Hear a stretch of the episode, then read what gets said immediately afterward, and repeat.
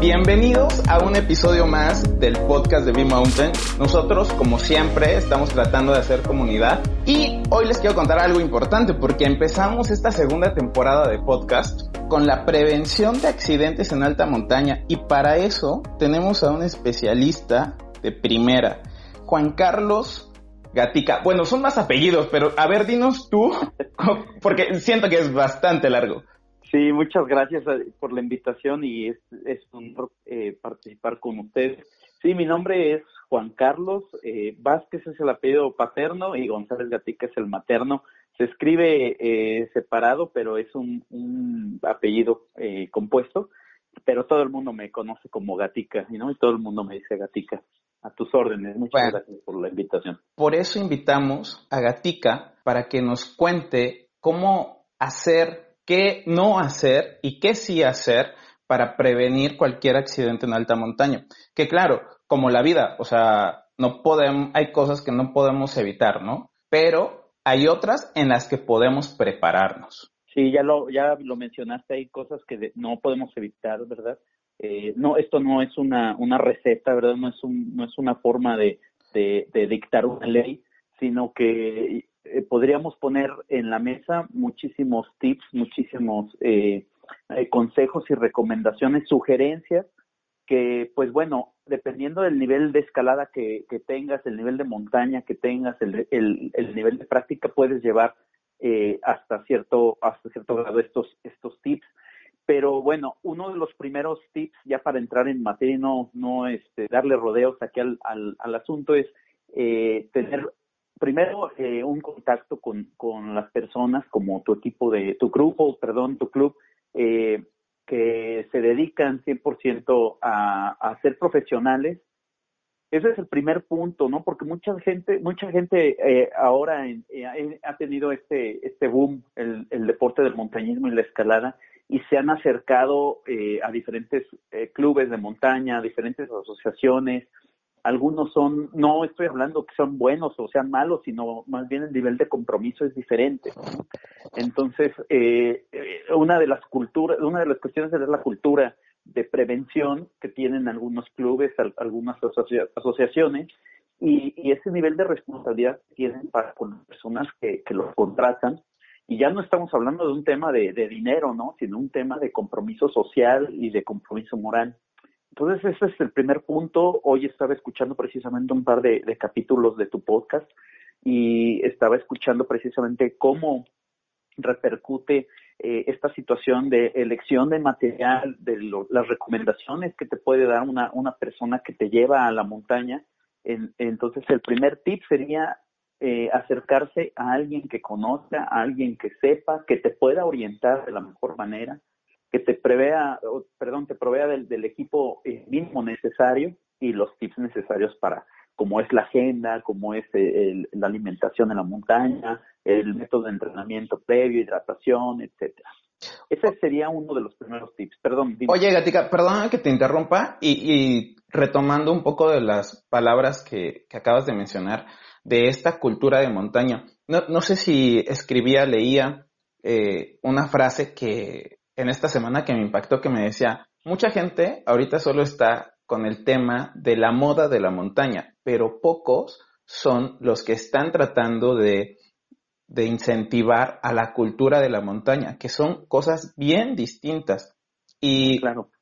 un poco de lo que hablábamos antes de, de entrar al podcast era tu especialidad, ¿no? Y todo lo que has hecho en torno a, al tema de rescate. Y bueno, quería sí. enfatizar no, no para eh, como tema de halagar, sino porque me parece importante el trabajo que, que realizan las personas como tú cuando hacen el rescate en alta montaña. Pero la verdad es que también se me hace eh, falta de conciencia en el tema de montaña que pues tengamos que exponer, pues sí, al final la vida de personas como ustedes tratando de rescatar a alguien que dijo, ah, pues no me voy a llevar nada, no me llevo equipo, este, ya me sé la ruta, me dieron una aplicación o ya me dijeron por dónde ir y me voy solo, ¿no?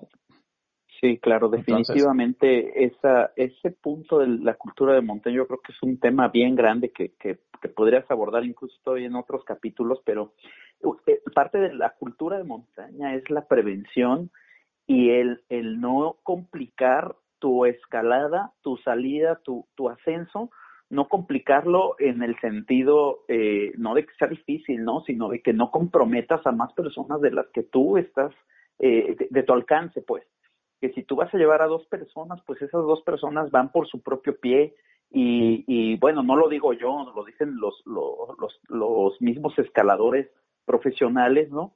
Donde eh, tu responsabilidad termina a donde empieza la de la otra persona, definitivamente, nadie te está obligando a caminar ni a escalar y esa es, esa es tu responsabilidad. Entonces, esa parte de esa responsabilidad es, esa cultura de, de, la montaña, como el no dejar basura, el no dejar rastro, el impactar eh, mínimamente el ambiente, esto es parte también de la, de la prevención, ¿no? La, perdón, de la cultura es la parte de la prevención eh, los rescates que, que hemos hecho en, en, muchas de las montañas de, de nuestro país han sido por, por eso precisamente esa mala decisión de, de no contratar un guía, de, de, como tú dices, ah, bueno, investigué el, camino, las coordenadas y pues bueno, a ver, voy a la, a la, a, a ver qué, qué, a la aventura, ¿verdad? Eh, a ver qué pasa, a ver qué sucede, o me siento capaz y estoy escalando por sobre las capacidades que, ya tengo como entrenamiento y como conocimientos, eso es exponer a todavía a los voluntarios, ¿verdad? Porque nosotros somos voluntarios, no, no cobramos el, eh, un sueldo, no percibimos ningún, ninguna eh, remuneración o gratificación, más que el simple hecho de, de, del gusto, ¿verdad? Ese es nuestra, nuestro mejor pago, el gusto de que alguien regrese a su casa eh, después de, haber estado expuesto en una situación, en un accidente, o incluso, ¿por qué no decirlo? Eh, que un, cuerpo ya, ya sin vida, claro, claro está, estoy mencionando un cuerpo sin vida, ya esté descansando con su familia y demás. Son situaciones muy complejas, perdón si estoy comentando algo que está fuera de lugar, pero es la realidad. No, eh, es, es perfecto, o sea, realmente eh, esa es la idea de este podcast. Y capítulos anteriores, por favor, vayan a escuchar eh, también el capítulo de Amelia, que también es rescatista con perros y así. Y, decía, ella ya con muchos años, o sea, de edad, que, que tiene 60, un poquito más, hablábamos de, de las diferencias de edades, ¿no? En el sentido de la cultura de montaña. Y platicábamos de no romantizar el tema de la montaña. O sea, vamos a quitar todas las frases motivacionales, todos los videos de YouTube motivacionales de tú puedes, tú lo vas a hacer, porque lo que acabo de, mencionar, Gatica, pues es la realidad, o sea, es, hay un peligro latente y una frase que acabas de decir también que me parece increíble, que tienes que volverla a repetir porque no, no, no voy a tener que escuchar este episodio varias veces, la responsabilidad eh, de uno comienza donde inicia la del otro, ¿no? Algo así, y ahorita no, las vuelves a decir, porque creo que eso es completamente verdadero. Sobre todo porque sí nos ha tocado y que la gente dice, pues yo voy.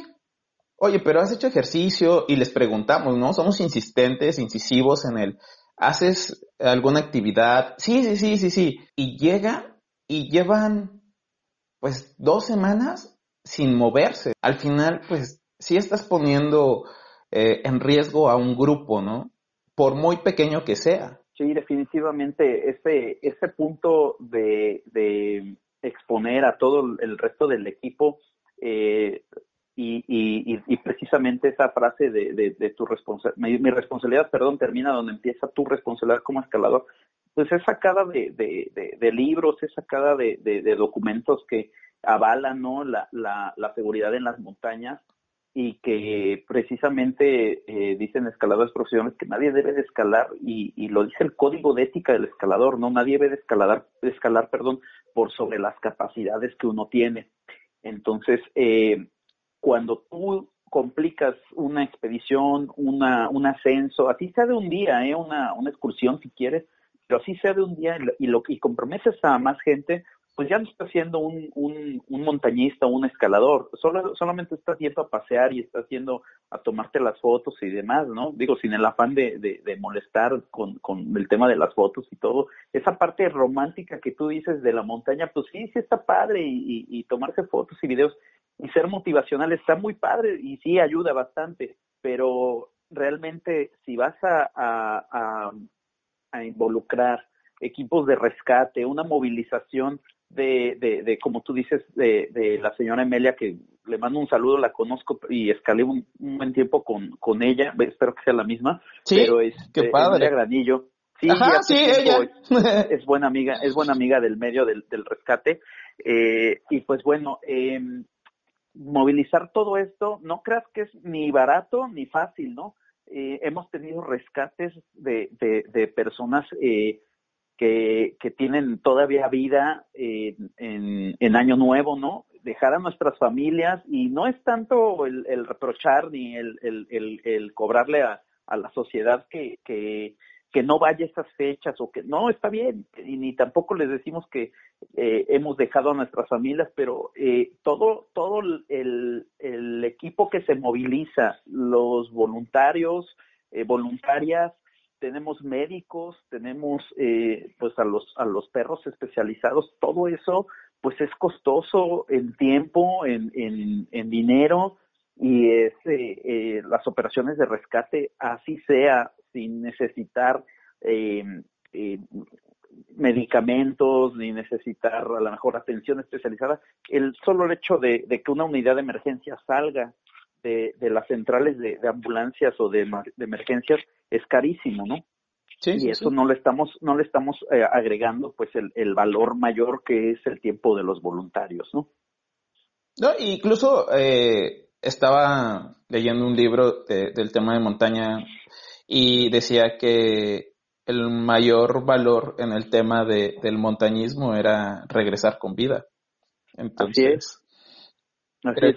Por ahí alguna vez alguno de los instructores eh, que, que tuve me enseñó precisamente que la, la, la cima no es allá arriba, no es cuando llegas a tu casa, cuando estás con tu familia, con tus seres queridos. Ahí es la verdadera cima, ¿no? El regresar con bien.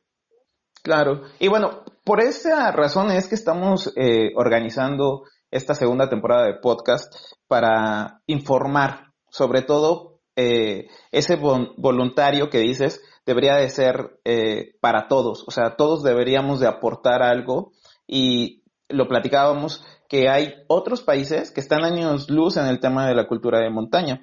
Y la idea es sumar, no restar, o sea, así como lo dices, no restarle a la naturaleza, sino tratar de convivir eh, en una armonía, ¿no? De alguna manera, y sin romantizar el, el hecho del, pues de este boom de montaña.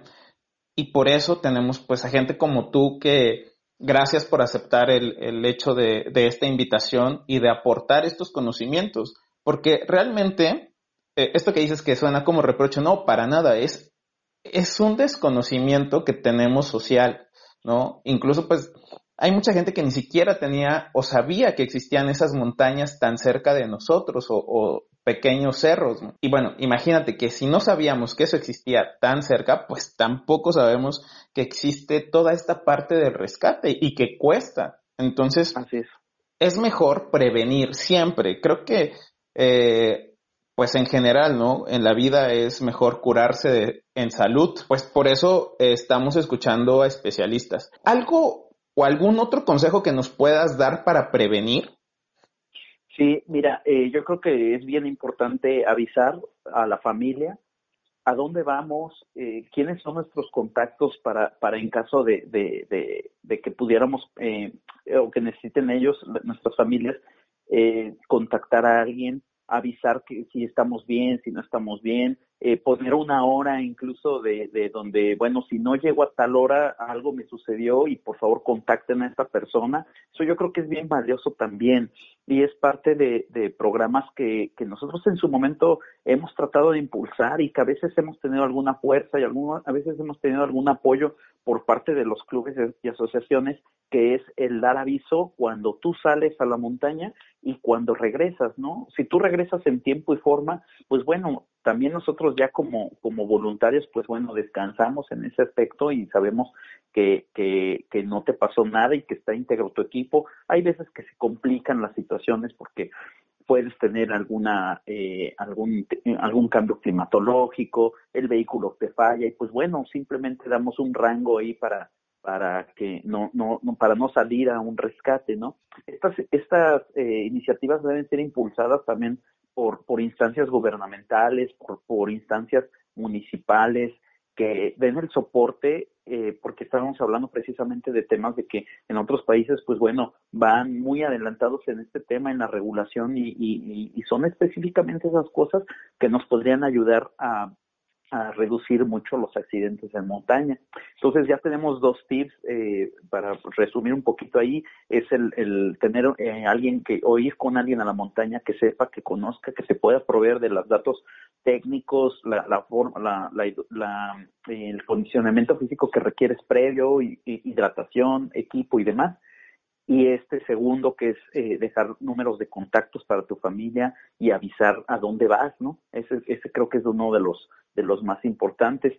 Y en general, perdón, perdón que te interrumpa en este segundo, porque hoy con la tecnología que tenemos, eh, personalmente eh, lo que yo hago es mandar la ubicación por WhatsApp.